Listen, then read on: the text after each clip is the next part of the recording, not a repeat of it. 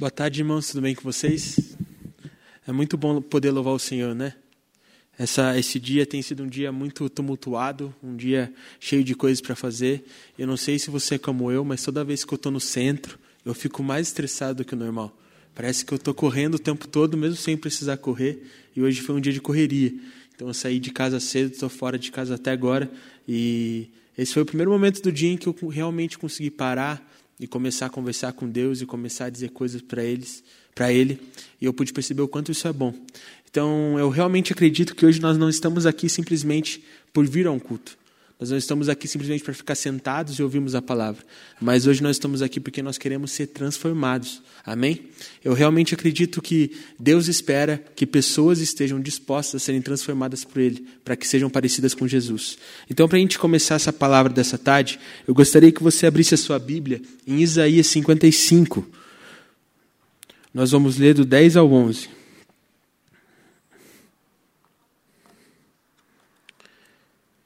Isaías 55, do 10 ao 11.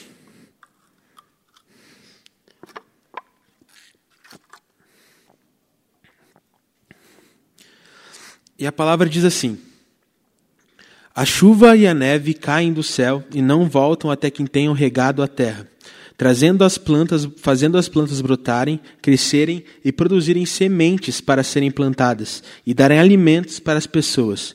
Assim também é a minha palavra. Ela não volta para mim sem nada, mas faz o que me agrada fazer e realiza tudo o que eu prometo.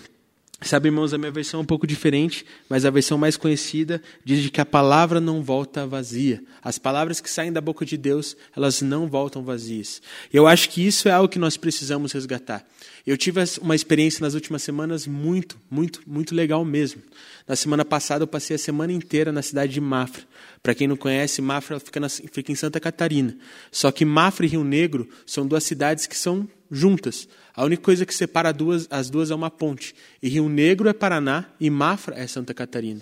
E eu fui convidado para pregar num acampamento de juniores. E a idade dos juniores é entre 15 e 14 anos. E eu fui para lá e eu recebi esse convite e aceitei é, com muito medo. Por que, que eu fui com medo? Primeiro, porque era uma semana inteira em que eu ia pregar de manhã e à noite. Então, ao todos, foram seis dias e oito palavras. E eu nunca tinha feito algo parecido na minha vida. Então, eu estava muito receoso. Outro receio que eu tinha era em relação à idade deles. Porque eu não sei se você conhece alguém de 11 a 14 anos, mas é praticamente impossível manter eles atentos a alguma coisa durante 20 minutos. Ou eles estão pulando, ou eles estão berrando. E eu estava muito cansado no último dia. E o que era mais engraçado é que no último dia, todos os tios mortos, todas as pessoas com mais de 18 anos, cansadas, sobrecarregadas, e as crianças pulando no louvor, correndo pelo parque, e ninguém aguentava mais. Mas eles aguentavam. E eu fui com muito, muito, muito medo mesmo, com receio. E eu fui com tanto receio que eu me preparei. E eu lembro que eu fui em jejum, eu lembro que eu orei muito sobre isso. Mas domingo, antes de embarcar, antes de pegar o ônibus, eu ainda estava um pouco nervoso. Eu encontrei a irmã Regina. Para quem não sabe, a irmã Regina é uma pessoa que cuida de diversos momentos de oração que nós temos na igreja. E quando eu encontrei ela no bebedouro, ela começou a perguntar para mim se eu toparia é, participar de um momento de intercessão ao culto de domingo de manhã, e eu disse que topava. E no final da nossa conversa eu falei para ela bem assim, Regina, sabe, essa semana eu vou estar em Mafra pregando no acampamento, e se vocês pudessem, eu gostaria que realmente vocês estivessem orando por mim. E ela falou: Não, irmão, pode ter certeza que a gente vai estar guardando em você, você em oração. Mas eu te peço uma coisa: vai lá e fala com ousadia. E quando ela falou isso, parece que aquela palavra penetrou no meu coração. Eu precisava ter ousadia. Mesmo com medo, mesmo com receio, eu precisava ter ousadia e dar um passo de fé, sabendo que Deus ia me usar. E eu lembro que naquele dia na minha oração eu deitei no meu travesseiro e eu comecei a falar: Deus, sabe, que dentro de mim não tenha medo, mas que tenha ousadia de que o Senhor vai me capacitar e de que o Senhor vai falar através da minha vida. E naquele mesmo momento, Deus olhou para mim e falou: Filho, a minha palavra não volta vazia. Se você falar da minha palavra, ela não vai voltar vazia. Se você falar da minha palavra para aquelas pessoas, de alguma maneira aquilo vai guardar no coração delas. E elas vão ser extremamente abençoadas por aquilo. Então eu fui carregando e tendo a certeza de que o Espírito Santo ia me capacitar e de que não seriam as minhas palavras que seriam ditas, mas as palavras de Deus. Isso fez com que eu acreditasse de que realmente, mesmo aquelas crianças de 11 a 14 anos serem tão serelepes e não conseguirem prestar atenção por meia hora, eu tinha certeza de que se eu falasse a palavra, ela não voltaria sozinha. E foi isso que aconteceu. Eu fui ousado o máximo que eu consegui. E nos últimos dias foi muito legal ouvir os testemunhos deles. Nos últimos dias foi muito legal ouvir os agradecimentos. Mas o que eu acho mais legal é de que, para eles, talvez tenha sido apenas mais um acampamento. Para eles, talvez tenha sido mais uma série de palavras. Para eles, talvez tenha sido mais uma pessoa que foi para lá e falou para eles durante uma semana. Mas eu realmente acredito que para Deus, aquele não era apenas mais um acampamento, mas era o acampamento. Porque a palavra, quando ela é despejada em alguém, ela precisa ser recebida e ela precisa ser praticada. E quando ela é praticada, ela transforma a vida de qualquer pessoa. E sabe, irmãos, eu lembro quando eu tinha a idade deles. Eu lembro que eu era, eu lembro quais eram os meus pensamentos, e eu lembro que eu ia para o acampamento muito mais para brincar com os meus amigos do que para ouvir a palavra de Deus. Mas Deus tocou meu coração e disse: Desde aquele momento eu estava tocando no seu coração e te direcionando para algo. Desde aquele momento eu já tinha um plano para você. E Deus começou a pensar, a falar comigo e, e me levou a pensar: Sabe, Juninho, o que, que você pensava que você seria cinco anos atrás? Eu falei: Deus, não tinha nem ideia o que eu ia ser cinco anos atrás. Mas você esperava que você ia estar pregando? Não. Você esperava que você ia estar fazendo teologia? Não. Mas eu já tinha esse plano reservado para você. Sabe, Juninho, eu já tinha uma, uma palavra para você desde sempre. Mas acontece que chegou um momento em que a palavra veio para você, você começou a colocar em prática e tudo isso começou a ser vivo na sua vida e de fato acontecer.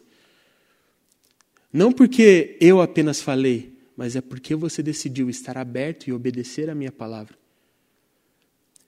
Então, sabe, irmãos, é isso que nós devemos fazer. Nós devemos confiar na palavra do Senhor. E quando nós confiamos na palavra de, do Senhor, nós podemos saber que Ele espera de nós algo muito maior do que nós esperamos de nós mesmos. E o tema desse acampamento lá em Mafra se chamava iceberg. Eu não sei se você sabe o que é um iceberg, mas o iceberg é como se fosse um gelo gigante boiando. Pensa que o seu copo de suco naquele dia de calor é o oceano e que os cubos de gelo que você coloca para gelar um pouquinho o seu suco são os icebergs. É mais ou menos isso que acontece. São gelos gigantes, cubos de gelo gigantes espalhados no meio do oceano. E esses icebergs, por mais incríveis e grandes que eles pareçam quando nós enxergamos, nós na verdade só estamos vendo 10% dele. Porque todos os icebergs têm 90% do seu tamanho escondido abaixo da superfície da água. Ou seja, um iceberg ele é muito mais do que a gente espera. Sabe, talvez a gente olhe para aquelas fotos e a gente pense assim: ah, é só um pedaço grande de gelo no oceano. Mas sabe, irmão, se todos os icebergs começarem a derreter, eles vão fazer um estrago no nosso mundo. Talvez você olhe para aquele iceberg e fale, ah, é só por uma sinalização que nenhum barco bate nele. Mas se aquele iceberg resolve mexer, muita coisa é transformada em nosso mundo. E muitas pessoas podem morrer através daquilo. E quando a, a pessoa que me convidou me disse que o tema do acampamento será iceberg, eu já pensei. Eu já pensei o que eu deveria falar eu deveria dizer que nós não somos nem 10% do que nós pensamos ser no coração de Deus. Nós somos muito mais do que nós pensamos. Isso começa quando nós entendemos de que a nossa vida ela é muito mais valiosa do que a gente imagina. Sabe por quê? Eu percebo que muitas vezes a gente tem verdades no nosso cotidiano que a gente simplesmente esquece delas. Como, por exemplo, nós todos aqui precisamos respirar, certo? Todos nós precisamos de oxigênio. Se a gente ficar sem oxigênio, irmão, a gente para de respirar e a gente morre. E sabe, isso é tão verdade que ninguém fica comentando por aí. Preciso de oxigênio, preciso de oxigênio. E sabe, existem verdades na vida que elas não precisam ser comentadas. E uma dessas verdades é de que Jesus nos ama e de que Jesus morreu por nós. Quantas vezes você já ouviu isso na sua vida? Eu ouvi muitas e muitas vezes a frase Jesus te ama. E ó, Jesus morreu por você também, tá? Isso é tão verdade para nós, nós nos acostumamos tanto com essa verdade que, assim como nós nos comentamos sobre oxigênio, nós não comentamos sobre isso. E a verdade é que Jesus de fato nos amou tanto que entregou a sua vida por nós. Sabe o que é mais estranho? Jesus não apenas morreu por nós, mas ele deixou tudo que ele tinha pela gente. Eu imagino Deus ao lado do Pai desde o princípio, e ele viu o Pai criando tudo. Ele viu o Pai fazendo tudo o que podia ser feito. Ele viu o Pai criando os animais, ele viu o Pai criando as florestas, ele viu o Pai criando os diversos materiais que hoje nós usamos, ele viu o Pai criando as frutas. Eu fico imaginando Jesus tranquilo ao lado do Pai. Eu fico imaginando Jesus olhando o Pai criando a humanidade. E eu fico imaginando Jesus olhando para o Pai e tendo prazer nele, mesmo com a humanidade descobrindo o pecado e se afundando nele. E chega uma hora em que o Pai olha para o filho e fala: Filho, eu preciso de você agora. Sabe, eu sei que está muito bom a gente ter esse relacionamento próximo, mas sabe, você precisa se fazer carne, descer lá embaixo e ensinar eles como eles devem viver. Jesus, ele largou a vida que ele tinha, que era perfeita, de plena alegria ao lado do Pai, para vir ao mundo, e ele fez isso por você. Mas mais do que isso, Jesus, quando veio ao mundo, ele não veio como alguém rico ou como alguém importante. Muito pelo contrário, Jesus era filho de carpinteiro. E também exercia as funções que o pai exercia. Ou seja, Jesus tinha que trabalhar e muito para sobreviver. A Bíblia diz de que Jesus ele era desprezível aos olhos das pessoas. Isso significa que Jesus não usava as melhores roupas. Isso significa que muito provavelmente Jesus não tinha os melhores sapatos, mas sim usava aquela sandália velha, gastada, que normalmente você dá para alguém doar. Isso significa que Jesus virou ser humano. Isso significa que Jesus tinha medo. Isso significa que Jesus tinha angústias. Isso significa que Jesus tinha fome. Isso significa que Jesus também sentia frio como a gente sente. Ele decidiu viver tudo isso simplesmente por você. Mas mais do que viver essa vida que ele não precisava viver por você, ele foi lá e morreu também. Sabe, ele não morreu de um jeito fácil ou de um jeito simples. Talvez se você pudesse escolher como você vai morrer, você escolheria o jeito que te traria menos dor. Você provavelmente ia preferir morrer dormindo ou morrer sem ter qualquer tipo de dor. Mas a verdade é que Jesus morreu de um jeito muito, muito, muito desumano. Ninguém merece morrer da maneira como Jesus morreu. Mas ele fez isso por você. Enquanto ele estava em vida, enquanto ele tinha as provações, enquanto ele permanecia obediente ao Pai, o que fazia ele continuar caminhando não era simplesmente o fato dele ser filho de Deus, mas o fato dele amar você. Então, toda vez que ele enfrentava uma dificuldade, ele ia fundo. E nos momentos em que os soldados o cercaram e o levaram, ele teve certeza do que ele devia fazer. Não porque ele era filho de Deus, mas porque ele amava você e ele sabia que você precisava da morte dele.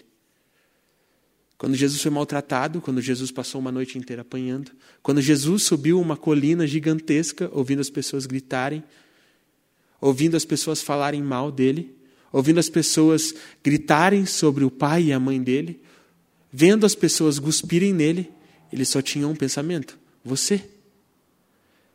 E sabe o que ele fez? Quando ele subiu naquela cruz, ele pegou todo o ódio que nós merecíamos, ele pegou todo o castigo que nós merecíamos e carregou sobre ele. E morreu por você. Tudo o que nós merecíamos, ele sofreu. E com isso, tudo o que ele merecia se tornou nosso por direito. Porque foi isso que ele fez por você. Te substituiu naquela cruz para que você pudesse viver como ele viveu. E o que acontece é que a maioria das pessoas pregam sobre a morte de Jesus como se ela fosse uma morte simples ou uma morte. Jesus morreu por você e ponto. Mas a verdade é que Jesus não apenas te substituiu, mas ele ressuscitou. Isso significa que ele não morreu para que você continuasse vivendo a mesma vida que você vive, mas ele morreu para que você pudesse viver a verdadeira vida nele.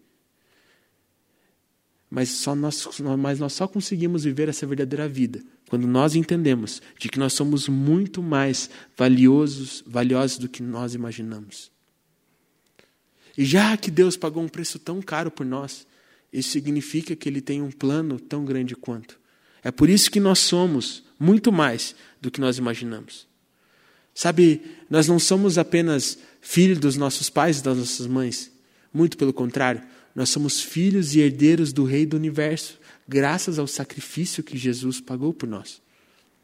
Na morte de Jesus, o véu se rasgou e agora o lugar de intimidade está totalmente aberto para nós e nós podemos desfrutar da mesma coisa que Jesus desfrutou. A única coisa que nos impede de fazer isso somos nós mesmos. E sabe, o que eu percebo é que muitas vezes as pessoas elas acham que o Deus delas é um Deus que vence a dificuldade por elas. E isso é muito verdade. Mas o nosso Deus não é apenas um Deus que quer vencer as dificuldades por nós, mas é um Deus que quer ter um relacionamento conosco e quer nos transformar. Eu percebo que muitas vezes as pessoas só olham para Deus nos momentos em que elas têm dificuldades, mas a verdade é que Deus está esperando por pessoas que olhem para Ele buscando ser transformadas, buscando, buscando nele a verdadeira vida. E é isso que nós vemos na história de Abraão. Talvez você não saiba, mas a maioria dos teólogos dizem que Abraão, quando foi chamado por Deus, era um homem que tinha muitas posses, era um homem que era muito respeitado. E Deus, em seu momento de intimidade, começa a falar para Abraão e revelar os planos que ele tinha para ele. E Abraão começa a ouvir do Senhor de que ele seria pai de nações e de que ele devia sair do lugar onde ele estava, largar tudo que ele tinha conquistado para buscar em fé um lugar que o Senhor ia orientá-lo. E sabe o que Abraão fez? Mesmo tendo tudo, decidiu seguir ao Senhor e decidiu ouvir a voz de Deus, confiar na palavra de Deus e buscar o que era novo e buscar o que era verdadeiro. Só que eu imagino que no meio desse caminho, Abraão ia passando e falando para as pessoas de que Deus o tinha chamado, falando para as pessoas de que Deus tinha um plano para ele. E as pessoas perguntavam: Ah, é Abraão, e qual é o seu plano?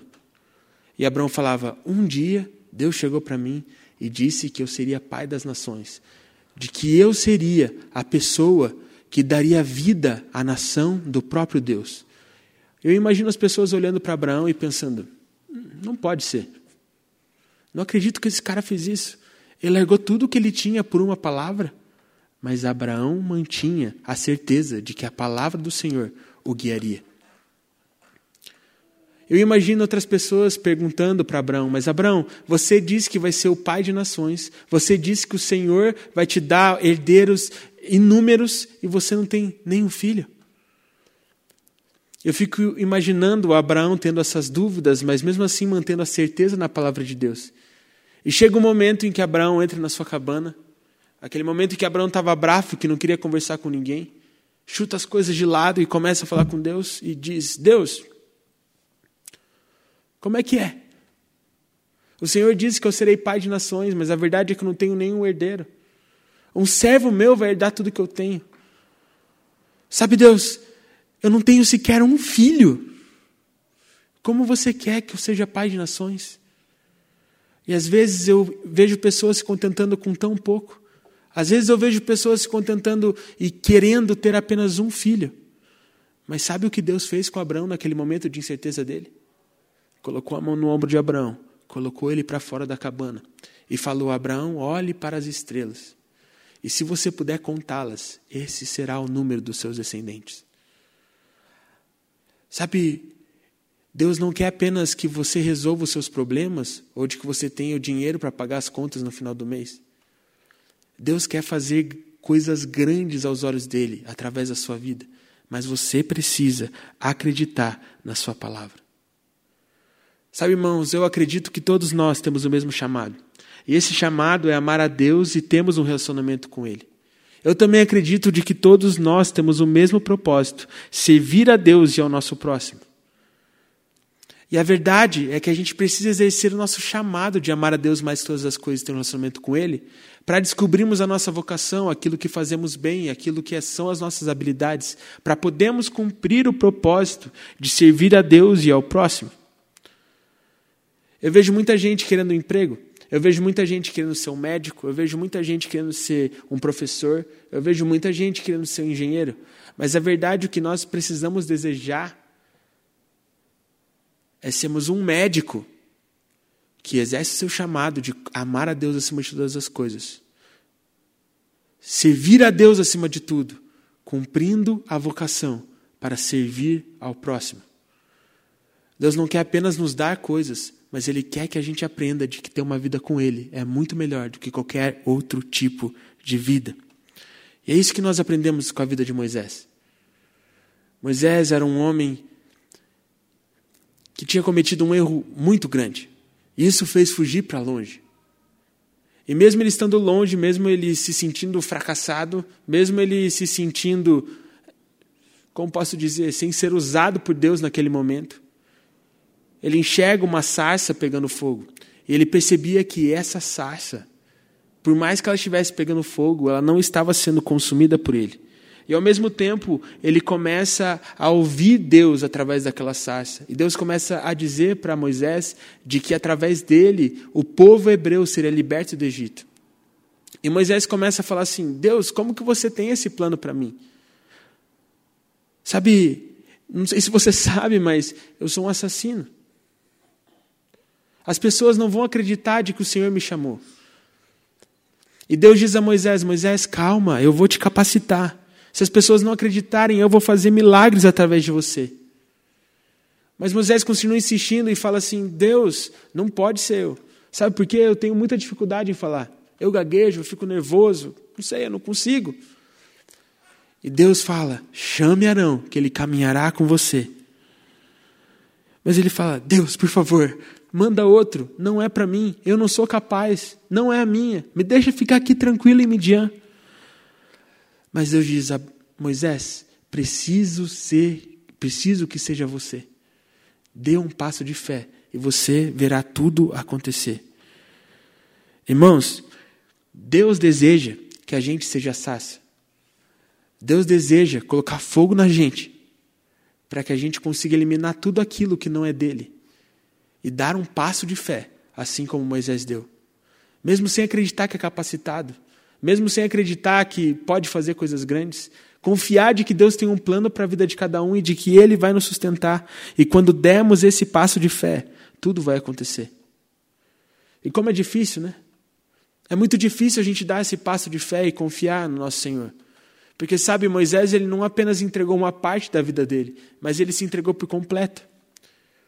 E eu sinto que muitas vezes eu sou como Jacó entregando as coisas de pouco em pouco. Quando na verdade Deus quer que eu entregue tudo, porque Ele sabe administrar muito melhor do que eu. E é isso que nós precisamos fazer. Dar esse passo de fé, confiando de que nós somos muito mais do que imaginamos, de que valemos muito mais do que imaginamos e que nós podemos fazer através do plano, dos planos de Deus algo muito maior que nós já podemos imaginar. É isso que a palavra nos diz e é isso que Deus quer que a gente viva. Mas sabe o que acontece, irmão? Quando você der esse passo de fé, isso não significa que as coisas serão fáceis. Muito pelo contrário. Quando Moisés decidiu dar esse passo de fé, ele teve muitas dificuldades. Ele encarou um povo extremamente desobediente. E muitos outros homens de Deus tiveram diversas e diversas dificuldades. Mas eles não eram super-heróis. Eles não eram diferentes da gente. Sabe o que fazia eles prosseguirem? serem obedientes e fiéis ao Senhor. E essa é a nossa única tarefa. Sabe, irmãos, José ele ouviu da parte do Senhor através dos sonhos de que todos os irmãos iam se prostrar diante dele e de que ele seria grande. Só que sabe o que aconteceu depois que ele decidiu dar o passo de fé? Ele virou escravo. E sabe o que aconteceu depois que ele virou escravo? Ele foi preso.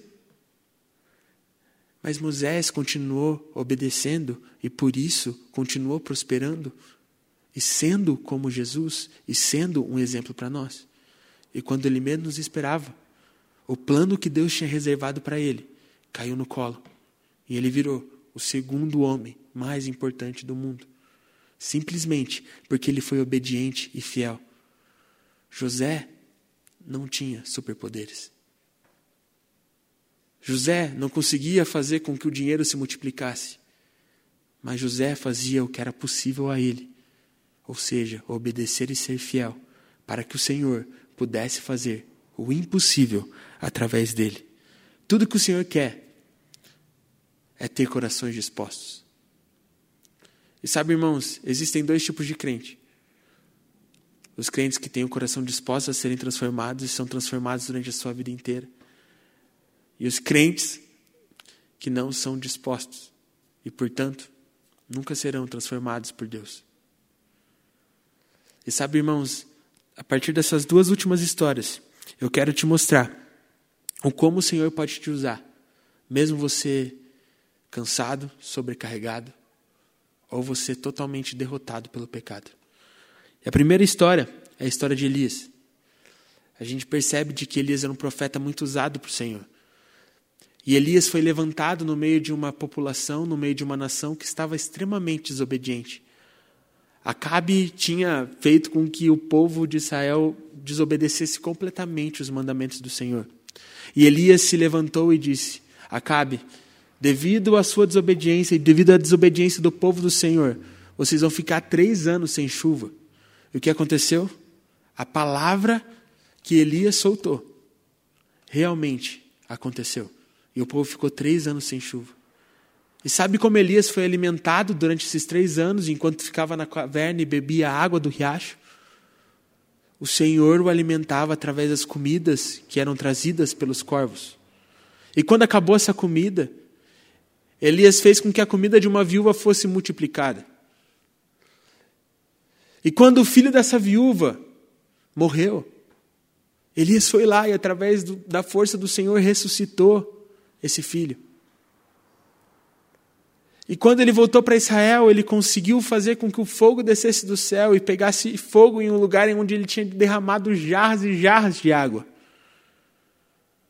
Só que, mesmo fazendo tudo isso, mesmo conquistando grandes coisas, mesmo sendo um grande líder, sabe o que ele fez em um momento de fraqueza? Ele pediu para morrer. Ele pediu para deixar essa terra. Mas sabe o que o Senhor fez? Lá no Monte Sinai. Começou a falar o coração dele. E primeiro veio um terremoto, mas não era Deus. Depois veio um fogo, mas não era Deus. Depois veio um vento muito forte, mas não era Deus. Mas do nada veio uma brisa suave e falou: Elias, eu te conheço eu tenho um plano, você é muito mais valioso do que imagina. Eu sei o que você fez por mim, mas agora é o momento de você entregar o seu bastão para Eliseu. E quando você fizer isso, você será arrebatado, porque eu me agrado da sua obediência e da sua fidelidade. Irmãos, é normal que mesmo que a gente conquiste o um mundo, a gente tenha momentos de fraqueza.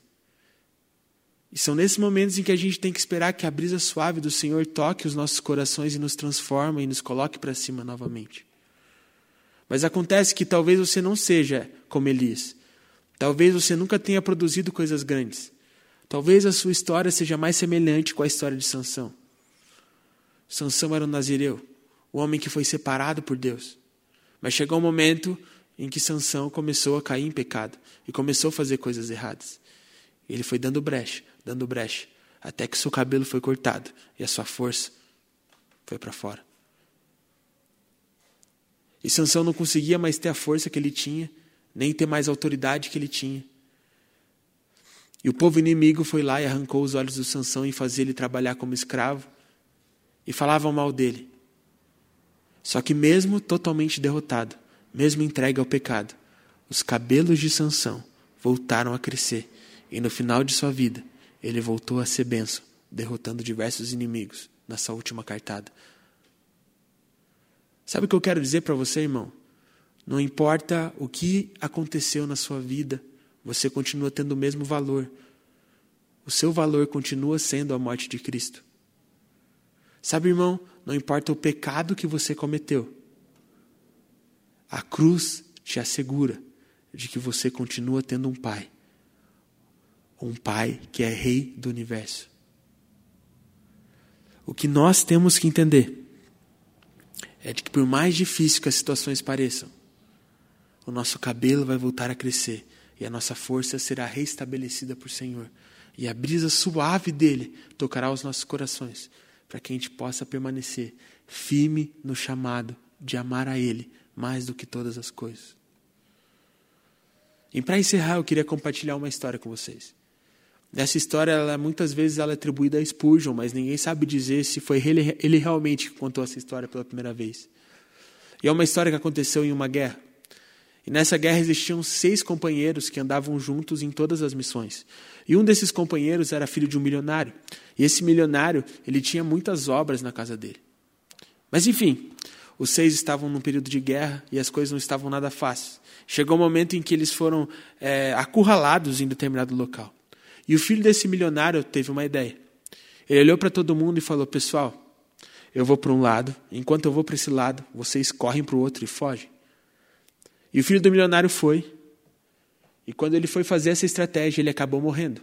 Mas os outros cinco conseguiram fugir. E quando acabou a guerra, esses outros cinco decidiram de que eles deveriam dar algum presente para o pai milionário daquele filho.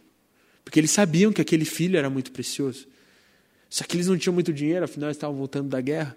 E tudo que eles puderam fazer é comprar uma caricatura do filho dele, esculpida lá, ou feita, realizada por um pintor em uma feira. E sabe, o valor era muito pequeno, irrisório, para alguém que tinha muitas e muitas obras de arte. E foi isso que ele fez, e que eles fizeram. Os cinco entregaram aquela caricatura do filho para o pai. E o pai ficou muito feliz e pendurou ela no melhor lugar. E sabe, ao redor estavam as melhores obras que já existiram. Mas mesmo sendo uma caricatura, a foto do filho estava no lugar central. Acontece que alguns anos depois, esse milionário veio a falecer. E todas as obras que ele tinha foram a leilão. E naquele dia, muitas e muitas pessoas ao redor do mundo foram nesse leilão para adquirir aquelas obras tão preciosas. E a primeira obra que foi leiloada não foram as melhores mas foi a caricatura do filho. E quando o, o leiloador apresentou aquela, aquela caricatura, ele disse: Alguém tem alguma oferta? E ninguém falou nada. Mais alguma oferta? E ninguém falou nada. Até que uma mulher, lá no cantinho, levantou o dedo e falou: Eu sei muito bem o quanto esse pai amava esse filho. É por isso que eu vou dar um lance que parece, que parece ser irrisório mas eu preciso dessa caricatura. E ela foi a única pessoa que, que deu algum lance para aquela caricatura e levou para casa. E quando o leiloador percebeu de que aquela mulher tinha realmente ganhado, ele falou: o leilão está encerrado. E todo mundo ficou revoltado e disse: Como pode o senhor encerrar o leilão? Ainda tem muitas obras a serem leiloadas. E a resposta do leiloador foi: Quem tem o filho tem tudo. O que eu quero dizer, amigo, é que quem tem Jesus tem tudo o que precisa para resolver qualquer problema. Pois essa é a nossa identidade e esse é o nosso valor. O Filho de Deus. Não é sobre as nossas capacidades, a nossa força, os nossos talentos, mas sim o que Jesus pode fazer através de nós. Tudo o que nós devemos fazer é obedecermos e sermos fiéis àquele que entregou o seu único filho por todos nós. O resto, Ele vai fazer. O resto, Ele vai cuidar. O resto não cabe a nós, mas só Ele. Tudo o que nós precisamos fazer é sermos obedientes e fiéis, porque nós somos muito mais valiosos do que imaginamos. Porque nós somos muito mais do que imaginamos e podemos fazer coisas muito maiores do que já imaginamos. Não por nós, nem por nossa capacidade, mas sim através do que Jesus pode fazer através de nós. Amém? Eu vou fazer minha oração e que você possa estar fazendo a sua oração também. Eu não sei se você está passando por um momento como o de Elias ou por um momento como o de Sansão, mas eu quero dizer que não importa onde você esteja, o Senhor quer tocar o seu coração e te mostrar que você ainda vale a mesma coisa, independente do estado que você esteja, e de que se você tem o filho dele, na realidade você tem tudo o que você precisa. Amém? Senhor Deus Pai, obrigado por tudo que o Senhor tem feito, Pai. Obrigado por ser esse Deus de amor, obrigado por ser esse Deus que entregou o seu filho por nós, Pai. E hoje nós queremos viver essa identidade, Pai. Nós queremos viver essa realidade de sermos filhos e herdeiros seus, Pai. Nós não queremos mais o pecado, muito pelo contrário, Pai. Nós queremos viver a verdadeira vida através de Cristo. Nos ajuda, Deus, a vencer as provações, as tentações, para que a gente seja fiel e obediente, para que a gente possa fazer o que é possível a nós, para que o Senhor faça o impossível através de nós, Deus. Nós te pedimos, Pai, que o Senhor venha revelar tudo o que nós somos e que a gente possa andar de acordo com essa nossa identidade, de sermos amados por Ti, Pai. Que o Senhor consiga, Pai, colocar em nós um coração quebrantado, disposto a te obedecer a qualquer momento, a qualquer hora, entregar tudo que nós temos nas Suas mãos, acreditando de que o Senhor administra muito melhor do que nós mesmos, Pai. Nos ajuda a conhecer Jesus cada dia mais e nos ajuda a sermos transformados para sermos cada vez mais parecidos com Ele, Pai. É isso que nós te pedimos, Deus, confiando em Sua palavra e confiando no que você diz sobre nós, acreditando de que ela não volta vazia. Nós queremos te entregar tudo aquilo que o Senhor planejou sobre nós. É isso que nós te pedimos. Em nome de Jesus. Amém. Boa tarde, irmãos. Até a próxima. Deus abençoe a vida de vocês.